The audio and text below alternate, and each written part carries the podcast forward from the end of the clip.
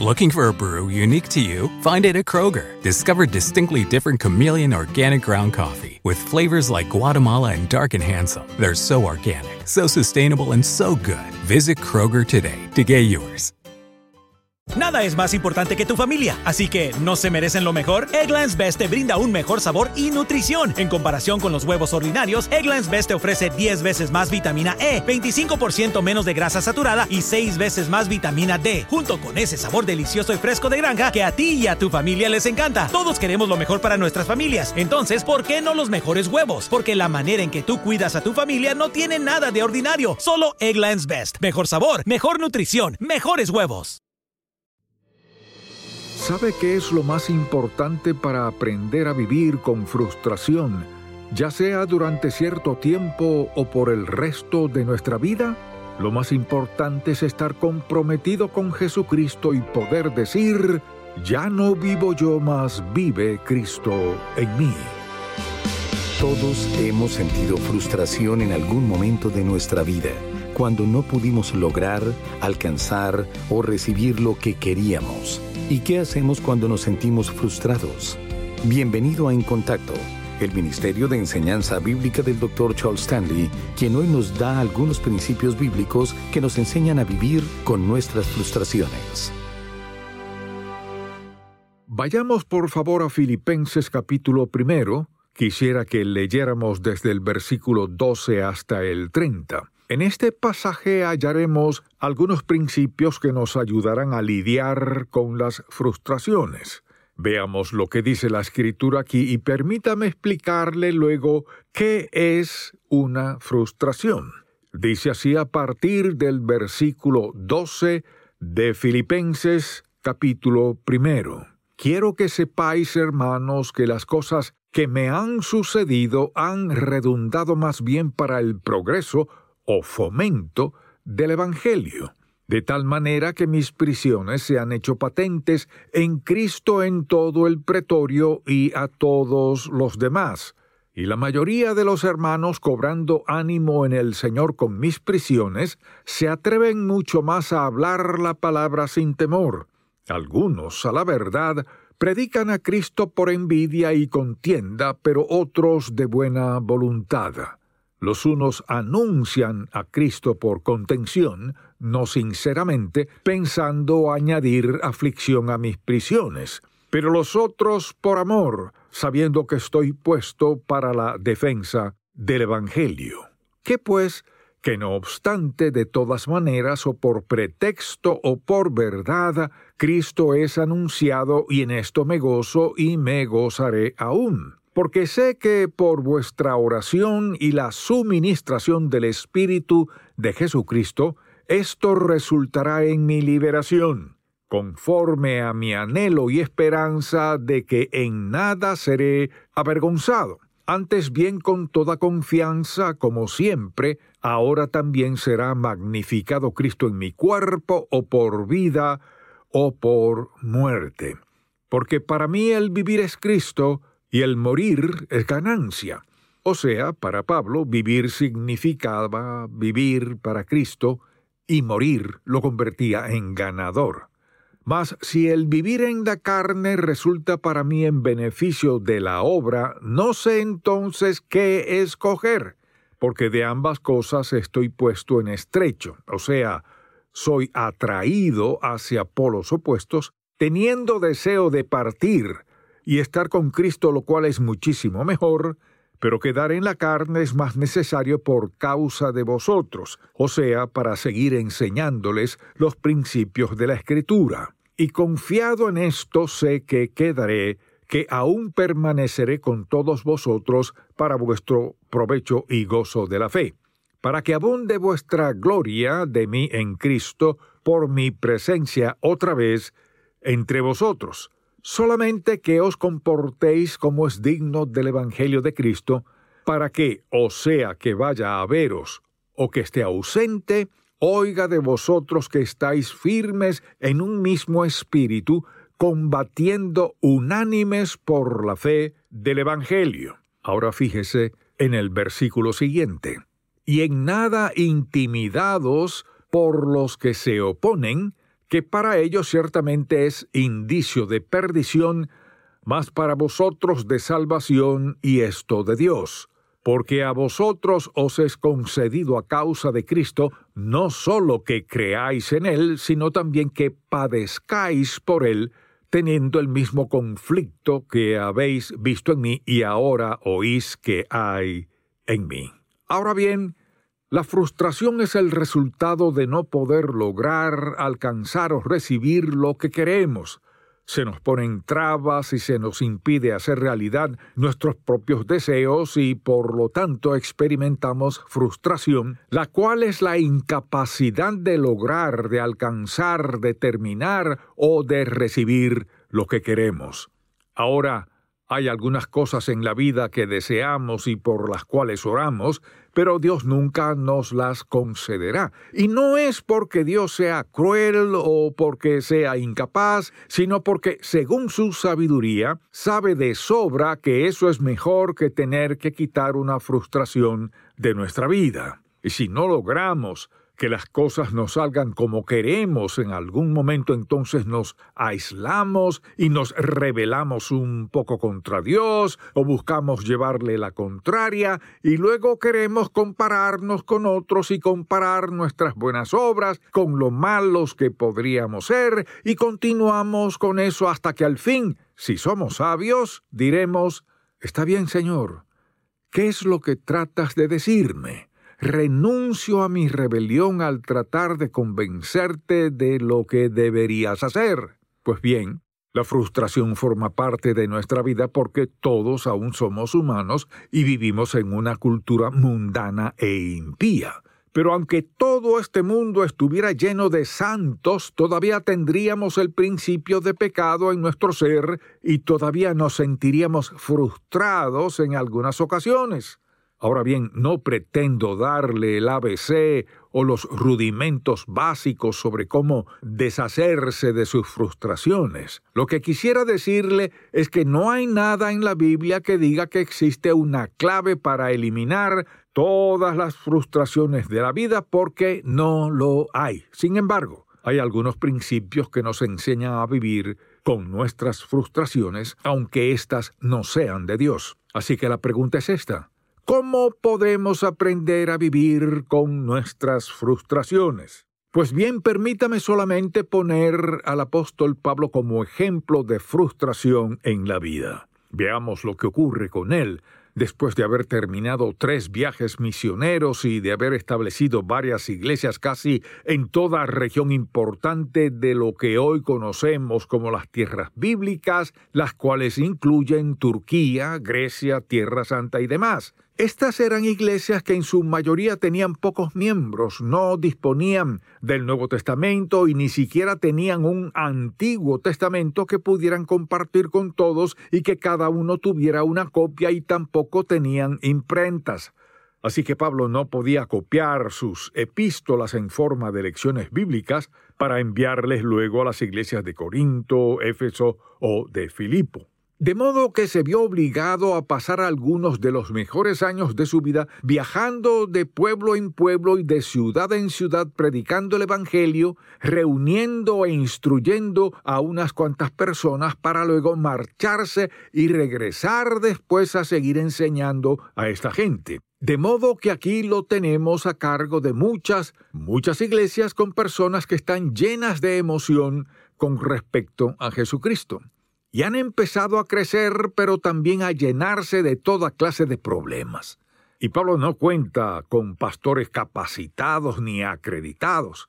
Tampoco cuenta con suficientes colegas a los cuales enviar para resolver los problemas de esta gente. Y si leemos solamente las epístolas a los Corintios, vemos que Pablo tenía en una sola iglesia suficientes problemas para el trabajo de 100 pastores durante toda su vida. Y así podríamos seguir hasta el final en Tesalónica, Corinto, Éfeso y todas esas iglesias que había fundado en todos esos lugares y ahora Dios lo tiene en una cárcel y no puede regresar para ver lo que ocurre en esas iglesias y de lo único que escucha es de los problemas que éstas tienen, lo cual hace que se encuentre aquí frustrado. y la mayoría de nosotros estaríamos desesperados, arrancándonos los pelos y comiéndonos las uñas, tratando de explicarnos qué hacer para llevar a cabo la obra del Señor mientras estamos sentados en una cárcel. Señor, diríamos, ¿por qué me pusiste en la cárcel? Tú sabes todo lo que he hecho. ¿Por qué me tienes en esta situación?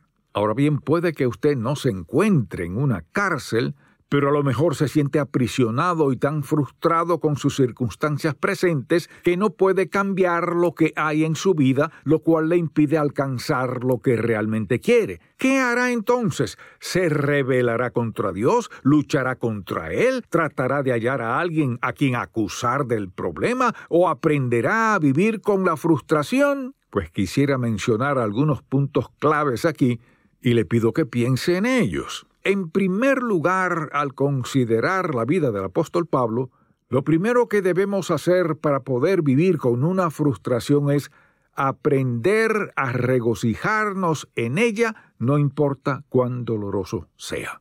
Quisiera que note algo en esta epístola de Filipenses, y es que de todas las epístolas que Pablo escribió, en esta no hay ni una sola palabra de queja o de crítica. Cuatro veces menciona Pablo su cautiverio y sus prisiones, y dieciséis veces habla de gozo, de regocijarse y de alegría en el Señor mientras está en prisión. Aquí tenemos a un hombre en prisión que tiene todas las razones en el mundo para sentirse frustrado, angustiado y ofendido, pero veamos lo que dice y cuáles son sus argumentos para no estar frustrado y dónde centra su atención. Fíjese en esto porque se trata de una de las claves para aprender a vivir con frustración y es la siguiente. Tengo que aprender a regocijarme incluso en medio del dolor. El dolor puede ser físico o puede ser emocional, o también puede ser el dolor de saber que no puedo hacer lo que necesito o lo que deseo. Pablo dice que primero tenemos que aprender a regocijarnos en eso, lo cual pudo hacer cuando aprendió un secreto muy sencillo que es enfocarse en las cosas positivas y buenas, incluso en medio de las cosas dolorosas. Note lo que dice en el capítulo 4, versículo 8 de Filipenses. Por lo demás, hermanos, todo lo que es verdadero, todo lo honesto, todo lo justo, todo lo puro, todo lo amable, todo lo que es de buen nombre, si hay virtud alguna, si algo digno de alabanza, en esto pensad. No en el obstáculo de nuestros logros ni en lo que nos impide llegar a ser o llevar a cabo lo que queremos, Pablo dice que centremos la atención, que nos fijemos, que pongamos nuestra mente en las cosas buenas y luego habla aquí de las cosas que son buenas. Pero veamos lo que dice en el capítulo primero, versículo 18, lo cual menciona de principio a fin estando en esta cárcel. ¿Qué pues? Que no obstante, de todas maneras, o por pretexto o por verdad, Cristo es anunciado, y en esto me gozo y me gozaré aún. Ahora veamos lo que dice en el versículo 21 de este mismo capítulo primero. Aun sabiendo que podría perder su vida, Pablo dice, porque para mí el vivir es Cristo y el morir es ganancia. Lo que Pablo señala es esto. El único problema que tengo aquí es el deseo de quedarme para predicarles el Evangelio, pero sería mucho mejor para mí que Dios se adelantara y que permitiera que Nerón me ejecutara, que me decapitara y que me enviara a la gloria. De principio a fin, en esta carta, Pablo se concentra en las cosas buenas, no en sus circunstancias. Mire, si Pablo hubiera estado tendido sobre la playa tomando el sol en algún lugar y diciéndole a esta gente de Filipos, Oh, vaya, he aprendido a contentarme cualquiera que sea mi situación, no le prestaríamos atención. Pero este hombre estaba en la cárcel y sabía que en cualquier momento bajarían aquella cuerda por aquel agujero, lo subirían y lo llevarían delante de Nerón, quien podría ejecutarlo en cuestión de horas, pero no se siente inquieto por eso y dice, he aprendido que sea cual sea la situación en que me encuentre, no siempre había estado en esa situación, pero dice, puedo vivir y ser independiente de las circunstancias. O sea, mi relación con Jesucristo y el enfoque sobre las cosas positivas que Él me ha dado hacen posible que goce de contentamiento. Eso no significa que las circunstancias le agradaran, o que le gustara el lugar donde estaba, o que disfrutara de estar en prisión. Como podemos ver, Pablo era tan humano como nosotros. Había sido el instrumento divino para el inicio de todo el movimiento misionero, pero estaba en la cárcel y tenía innumerables razones para estar frustrado. Y sin embargo, dice, he aprendido a no arrancarme el cabello, ni a comerme las uñas, ni a caminar desesperado de un lado a otro. ¿Cuántos soldados romanos habrían dejado de ganar para Cristo si solo se hubiera dedicado a dar vueltas y vueltas y más vueltas en la cárcel quejándose de que Dios lo había olvidado? Pero imagine lo que esos soldados debieron haber sentido, ya fuera encadenados a él o al menos en la misma habitación con él mientras dictaba sus epístolas. Ahí estaba este soldado romano en posición de firme, mientras este demente hablaba de regocijarse, gozarse y alegrarse. Los soldados romanos sabían acerca del castigo y sabían que Pablo podría perder su cabeza o ser crucificado. Sabía todo acerca de las atrocidades para las que habían sido entrenados y que ellos mismos cometían. Pero aquí estaba este hombre hablando de que estaba contento de estar en prisión. Ahora, ¿acaso no es interesante ver las cosas de las que nosotros nos quejamos? Nos quejamos de que el tiempo está un poco frío, o de que hace demasiado calor, o de que no tenemos exactamente lo que queríamos para almorzar o cenar. Nos quejamos de las cosas más ridículas, intrascendentes y sin importancia en la vida, lo cual indica que permitimos que las cosas nos frustren. Y con esto no le estoy diciendo que yo soy un ejemplo de alguien que no se frustra porque puedo nombrarle las cosas que me frustran. Predico esto tanto para mí mismo como para usted y quisiera que lo entienda, pero ¿no es asombroso lo que permitimos que nos frustre? Pablo dice, he aprendido algo.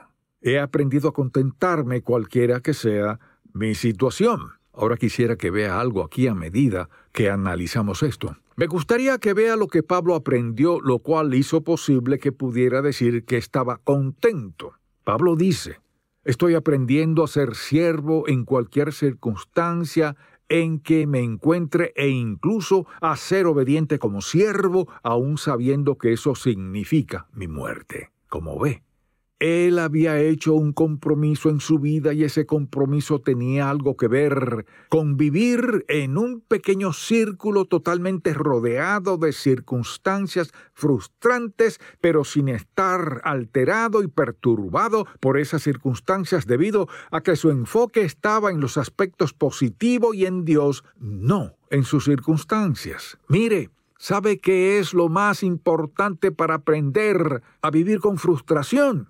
Lo más importante para aprender a vivir con frustración, ya sea durante cierto tiempo o por el resto de nuestra vida, es estar comprometido con Jesucristo y nada más. Señor, sin ataduras y sin reservas, lo que desees para mi vida, donde quiera y cuando quiera que lo desees, me comprometo a hacer todo aquello a lo que me llames. Eso pasa cuando nos consumimos de impaciencia y procuramos rechazar la frustración, vencerla y superarla, cueste lo que cueste, lo cual dice algo sobre nuestro compromiso con Jesucristo, y Pablo sacó provecho de eso. Amable oyente, ahora quisiera preguntar esto. ¿Cómo respondemos a la frustración? ¿Aprenderemos a regocijarnos en ella? ¿Aprenderemos a dignificarla por lo que es y por saber de dónde proviene? Permitiremos que Dios nos muestre cómo sacar provecho de ella para que ésta llegue a ser una bendición para alguien más. Oremos. Padre, te damos las gracias en esta hora por habernos enseñado la verdad de tu palabra, por tu paciencia y por tu benevolencia para con nosotros, ya que sabes esperar pacientemente mientras estás en este proceso de enseñarnos. Y después de mirar la vida del apóstol Pablo y la forma en que éste respondió a una situación que habría derribado a la mayoría de nosotros, te pido, Padre Celestial, en el nombre de Jesucristo, que podamos ser lo suficientemente sabios para aplicar estos principios a nuestra vida.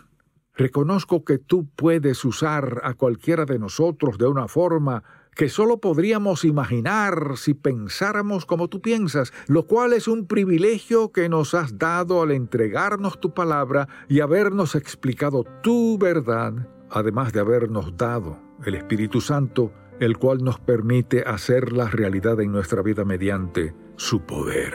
Y ahora te pido, Padre, por esa persona que aún no ha sido salva, cuán frustrada debe ser su vida al estar sin Cristo, sin esperanza, sin ayuda y sin seguridad, tratando de valerse por sí misma, viviendo en un mundo que se opone a las cosas de Dios y que un día de estos acabará en un desastre de cataclismo total. Te pido por esa persona para que le entregue su corazón a Cristo. Y luego, Padre, te pido por el resto de nosotros que nos enfrentamos a frustraciones de diferentes clases para que nos des la sabiduría, no de escuchar y olvidar, sino más bien de aplicar todo esto. Esa es mi oración en el nombre de Cristo. Amén. Gracias por escuchar En Contacto, el Ministerio de Enseñanza Bíblica del Dr. Charles Stanley. Puede que sepa lo que significa la salvación, pero puede explicárselo bien a otra persona, escuche más acerca de este tema en la edición para hoy de Un Momento con Charles Stanley. Si desea adquirir el mensaje de hoy, Cómo aprender a vivir con frustraciones, así como otros materiales que le ayudarán en su crecimiento espiritual, llámenos al 1-800-303-0033 dentro de los Estados Unidos y Puerto Rico o visite encontacto.org. A pesar de que la vida pueda dar giros inesperados, Dios le creó para desempeñar un papel importante en su reino. Quizá no se haya dado cuenta de lo mucho que Dios desea trabajar en usted y usarle para impactar a otros. El propósito de Dios para su vida. El devocional más reciente del Dr. Charles Stanley. Disponible por encontacto.org diagonal libros. Nuestro marcalibros de oración Libertad le ofrece una oración para la mañana y otra para la noche, con pasajes bíblicos que le animarán a orar sin cesar. Este marcalibros gratuito le recordará que aunque usted no controle su día a día, la oración puede guiar su camino. Es imposible comenzar o terminar bien el día sin orar. Si desea solicitar el suyo y otro para regalar, visite en contacto.org diagonal gratis o llame al 1-800-303-0033. ¿Entiende la salvación lo suficientemente bien como para compartir el Evangelio con alguien? A continuación, la visión para hoy de Un Momento con Charles Stanley. ¿Qué significa la palabra salvación? ¿De qué se trata? La salvación es simplemente esto, es la obra de Dios por la que nos libra de la pena del pecado, que es la muerte, y por medio de Jesucristo y su muerte en la cruz nos dota de un regalo de vida eterna. Cada uno de nosotros ha pecado contra Dios. La Biblia dice, porque todos hemos pecado y estamos destituidos de la gloria de Dios. Estamos destituidos de lo que se requiere de nosotros, lo que es necesario para ser aceptables a sus ojos. Dice, porque la paga del pecado es muerte, mas la dádiva de Dios es vida eterna en Cristo Jesús, Señor nuestro. Cada persona necesita ser perdonada del pecado, el cual nos ha separado de Dios. ¿Cómo podemos ser perdonados? A través de la sangre derramada de Jesucristo, es decir, la salvación viene como resultado de la obra de Dios en la vida de una persona. Y esto ocurre cuando esa persona es capaz de entender que Jesucristo vino a este mundo, el Hijo de Dios, nacido de una virgen y sin pecado, puso su vida voluntariamente en la cruz y derramó su sangre. Esa fue la manera en que Dios hizo posible que todos nosotros, una vez que aceptamos su sacrificio y pedimos perdón por nuestros pecados, seamos salvos. Si el mensaje de hoy ha impactado su vida, visite encontacto.org y aprenda más de las enseñanzas del Dr. Stanley. Mañana el Dr. Stanley continúa su enseñanza acerca de cómo podemos vivir con las frustraciones de la vida. Espero que pueda sintonizarnos para más de En Contacto, el Ministerio de Enseñanza Bíblica del Dr. Charles Stanley. Este programa es una presentación de Ministerios en Contacto, Atlanta, Georgia, y permanece en esta estación gracias a sus oraciones y donativos. Looking for a brew unique to you? Find it at Kroger. Discover distinctly different chameleon organic ground coffee with flavors like Guatemala and Dark and Handsome. They're so organic, so sustainable, and so good. Visit Kroger today to get yours. Este verano, si buscas productos que hidraten y que te den una piel firme sin gastar una fortuna, cuenta con Olay. Primero elimina las impurezas con el limpiador Olay Collagen Peptide 24 Cleanser. Después aplica el hidratante Olay Collagen Peptide 24 Moisturizer en el lindo frasco blanco. Es libre de fragancia y en solo dos semanas notarás una piel más firme. Prepárate a lucir tu mejor rostro. Ahora obtén 2 dólares de descuento en ambos productos. Encuéntralos en tu tienda más cercana y en olay.com.